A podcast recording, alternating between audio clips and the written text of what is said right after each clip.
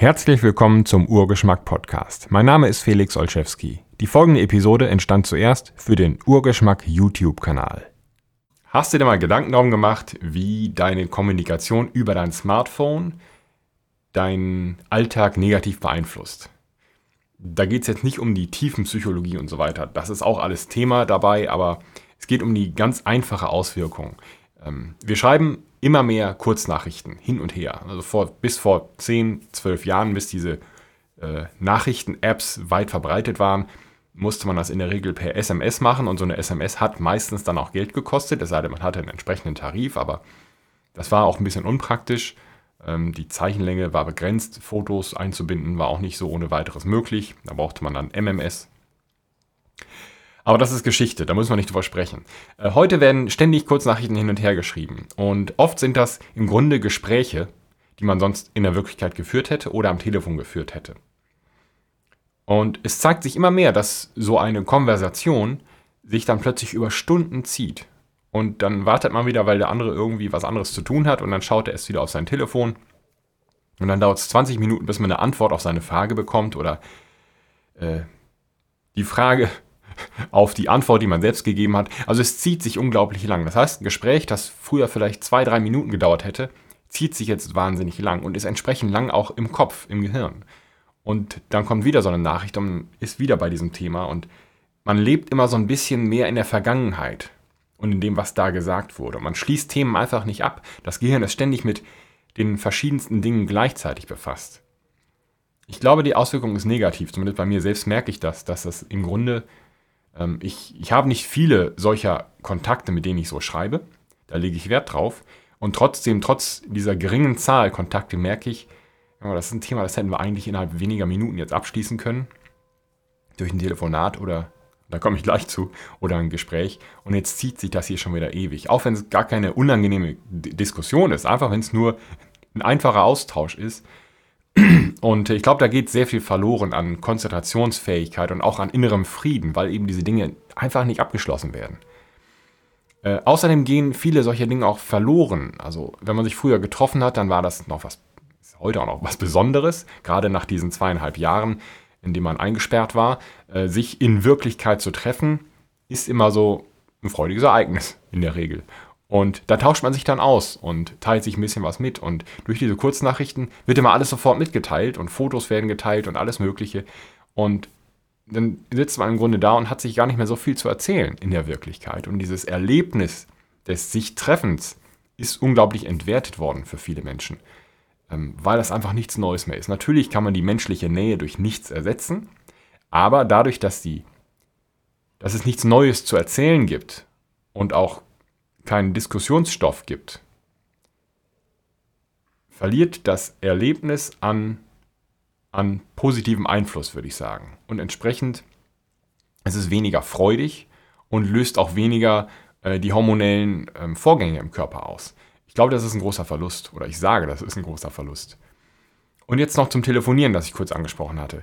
Es ist, und da spreche ich aus eigener Erfahrung, ein gar nicht so ungewöhnliches Phänomen, dass Menschen Schwierigkeiten damit haben, andere Menschen anzurufen. Und zwar, je näher ihnen dieser Mensch steht, desto schwieriger fällt es ihnen, ihn anzurufen. Also aus meiner eigenen Erfahrung ist es so, ähm, ich habe kein Problem damit, irgendwelche Ämter anzurufen oder irgendwelche Geschäfte oder sonst was oder, oder entfernte Bekannte oder keine Ahnung, irgendwelche Dienstleister, ähm, die für mich arbeiten oder Auftragnehmer, Handwerker, was auch immer. Aber wenn es daran geht, richtig gute Freunde anzurufen, das ist für mich immer schwierig gewesen. Auch in meiner, in meiner Kindheit schon, sagen wir mal in meiner Jugend, wurde das zusehends schwieriger. Und äh, ich habe irgendwann rausgefunden, dass das also gar nicht ungewöhnlich ist. Das geht vielen Menschen so. Und habe mich dann mit den Gründen dafür beschäftigt. Und zugrunde liegend ist eine Sache. Also meistens ist es wohl. Ähm, also der Gedanke, den ich hatte, war immer, oh Gott, hoffentlich störe ich den nicht. Ich will, ich will ja nicht ne, unangenehm sein als, als guter Freund. Und äh, zugrunde liegend ist eigentlich immer die Angst, die vielem zugrunde liegt im Menschen, die Angst vor Ablehnung. Ne, was, was Beziehungen angeht, was, was Dating angeht, all solche Sachen, ist zugrunde liegend ist eigentlich immer die Angst davor, abgelehnt zu werden als Mensch. Und das ist nicht unbedingt mangelndes Selbstwertgefühl, sondern der Mensch ist nun mal ein Herdentier, der Mensch möchte seine Familie, seinen Clan, seine Leute um sich haben. Und abgelehnt zu werden, hieß früher, dass man stirbt, weil man aus dem Stamm ausgeschlossen ist und allein überlebt der Mensch nicht gut. Der einsame Wolf stirbt, das Rudel überlebt.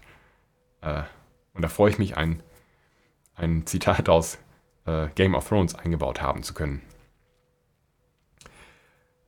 Wobei die das sicherlich nicht erfunden haben.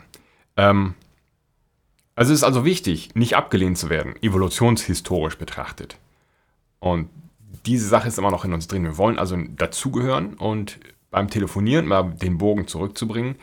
Man könnte ja gesagt bekommen, du schön, dass du anrufst, aber ich habe gerade keine Zeit, lass uns später sprechen. Das ist eine Ablehnung. Ist, man sagt sich ja, natürlich ist mein Freund und äh, natürlich möchte ich dem nicht auf den Keks gehen, wenn er gerade keine Zeit hat, aber trotzdem ist das Gefühl, dass mal da ist, ist eine Ablehnung. Und so entsteht das für ganz viele Menschen. Und was sich jetzt in den letzten Jahren zeigt, ist, dass immer mehr Menschen ähm, nur noch Sprachnachrichten schicken, statt jemanden anzurufen und diese Nachrichten hin und her schicken. Und selbst da haben sie dann schon Angst, weil sie ja aufgenommen werden und es wird immer schwieriger, es wird immer mehr auf, auf immer indirekter die Kommunikation und deswegen auch immer missverständlicher. Und durch diese Missverständnisse gehen sehr viele Beziehungen kaputt, sehr viele freundschaftliche Verhältnisse gehen kaputt, einfach weil man im Text nun mal nicht diese nonverbalen äh, Hinweise einbauen kann, Gesichtsausdruck, Tonfall und so weiter, ob etwas ironisch gemeint ist oder nicht. Speziell, wenn man sich nicht gut kennt, ist das ein Problem. Also ich habe äh, ein, zwei Freunde, da weiß ich ganz genau, da kann ich schreiben, was ich will, die verstehen genau, wie es gemeint ist, weil die meinen Humor verstehen. Und weil die wissen, wie ich Dinge sage in der Realität und auch, weil ich diese Menschen mal regelmäßig sehe oder zumindest mit ihnen telefonieren kann. Aber sowas kann ganz schnell nach hinten losgehen mit, mit Menschen, die dich eben nicht so gut kennen. Also, das sind Dinge, die ich anregen möchte, ähm, über die man sich Gedanken machen sollte. Möchte ich wirklich meine Gespräche die ich jetzt in die Textform verlagert habe, über so lange Zeiträume ziehen und damit mein Gehirn so lange damit befassen und eben auch entsprechend in der Vergangenheit leben, wo dieses Gespräch angefangen hat. Das ist zwangsläufig so. Du kannst das Gespräch, solange es nicht abgeschlossen ist, hängst du mit einem Teil deiner Seele, sagen wir mal, immer noch in dem Zeitpunkt fest, in dem es angefangen hat. Erstens das. Zweitens, möchtest du wirklich deine echten, lebensechten Kontakte oder ihr, dein Treffen mit diesen Menschen entwerten, indem du so viele schöne Dinge, die man teilen kann in der Realität, mit viel mehr Ausdruck, äh, möchtest du die wirklich so entwerten? Und machst du es dir nicht vielleicht zu leicht, indem du Sprachnachrichten oder nur noch Textnachrichten womöglich schickst, statt jemanden anzurufen, mit deiner Angst vor der Ablehnung umzugehen? Und vielleicht Viele von euch wussten vielleicht nicht oder haben nicht darüber nachgedacht, dass es Angst vor Ablehnung ist. Äh, und jetzt, wo du es weißt und vielleicht so nachvollziehen kannst, ähm, meinst du, dass das eine gute Methode ist, mit dieser Angst umzugehen? Oder ist das nicht vielleicht ein Weglaufen, was das Problem auf Dauer nur verschlimmert und vor allen Dingen aber nicht löst? Ich habe mal einen Song darüber geschrieben. Ähm, Wolf Slayers heißt der. Ähm, die Geschichte dahinter erzähle ich einfach. Ihr kennt, viele von euch kennen sicherlich den Film 300. Es ist ein unglaublich, unglaublich dummer Actionfilm. Macht aber Mordspaß zu gucken. War damals auch, ja, in vielen, in vielen visuellen Dingen eine neue. Darum geht es aber nicht. König Leonidas kämpft mit seinen 300 tapferen Spartanern und mit 300 seiner tapferen Spartan Spartaner, die ja alle tapfer sind, gegen König Xerxes und verteidigt sein Land. Und müssen nicht zu sehr ins Detail gehen. Um König Leonidas zu werden, muss der kleine Leonidas aber erstmal raus in die Wildnis und eine Bestie erlegen, einen Wolf, allein mit einer Lanze bewaffnet, um seinen Mut zu beweisen und seine Kraft. Er muss einen Wolf töten, deswegen heißt der Song Wolf Slayers. Aber letztlich geht es darum, ähm, seine Ängste in den Griff zu bekommen und über seine Angst zu siegen letztlich. Ich werde den Song einfach hier drunter verlinken, dann könnt ihr euch das selbst anhören. Und das war für mich äh, auch auf diese Situation äh, des Telefonierens gerichtet, mit einem Augenzwinkern natürlich. Äh, denn das ist eine andere Nummer, jemanden anzurufen. Das ist nicht ein Wolf mit einer Lanze erlegen. Aber manchmal fühlt es sich hinterher so an, wenn man das geschafft hat und sagt, ich habe es gemacht, ich habe diese Person angerufen, es ist ja gar nicht so schlimm. Ganz im Gegenteil, es war ein tolles Gespräch, wir sind ja gut befreundet. Ähm, Aber ich habe das gemacht. Und dieses Gefühl gilt natürlich für alle anderen Ängste, die man überwunden hat, indem man ihnen ins Auge geblickt hat und gesagt hat, pah, du kannst mir nichts anhaben. So, ja, mach dir da Gedanken drum. Ich glaube, das kann der Seele sehr gut tun. Und auch das sind Dinge, wohlgemerkt, Ängste, die äh, unentdeckt dafür sorgen können, dass sie dich am Abnehmen hindern. Auch das ist schon oft vorgekommen, wenn Menschen Ängste lösen, dass sie dann ähm, entweder durch allein hormonelle Vorgänge oder aber durch eine Änderung ihres Verhaltens, weil sie nichts mehr kompensieren, durch Süßigkeiten zum Beispiel, was sie gar nicht bemerken, ähm, dass sie diese Kompensation vornehmen. Und dann nehmen sie plötzlich ab. Entschuldigung, meine Sätze sind heute nicht ideal geformt. Das ist hier alles immer improvisiert, müsst ihr wissen.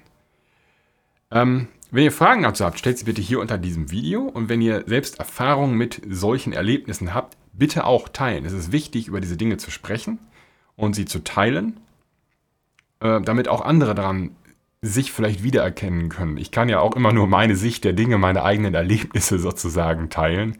Und äh, vielleicht hat jemand anders im Grunde die gleichen Gefühle aufgrund ganz anderer Erlebnisse, aber es passt zusammen. Und so jemand könntest du sein. Und wenn du sagst, hey, ich habe dieses und jenes Problem gehabt und das so und so gelöst, schreib es hier drunter, das dient uns allen. Vielen Dank fürs Zuschauen und bis zum nächsten Mal. Vielen Dank fürs Zuhören. Weitere Informationen zu diesem Podcast gibt es im Internet unter urgeschmack.de und unter derfelix.de. Bis zum nächsten Mal.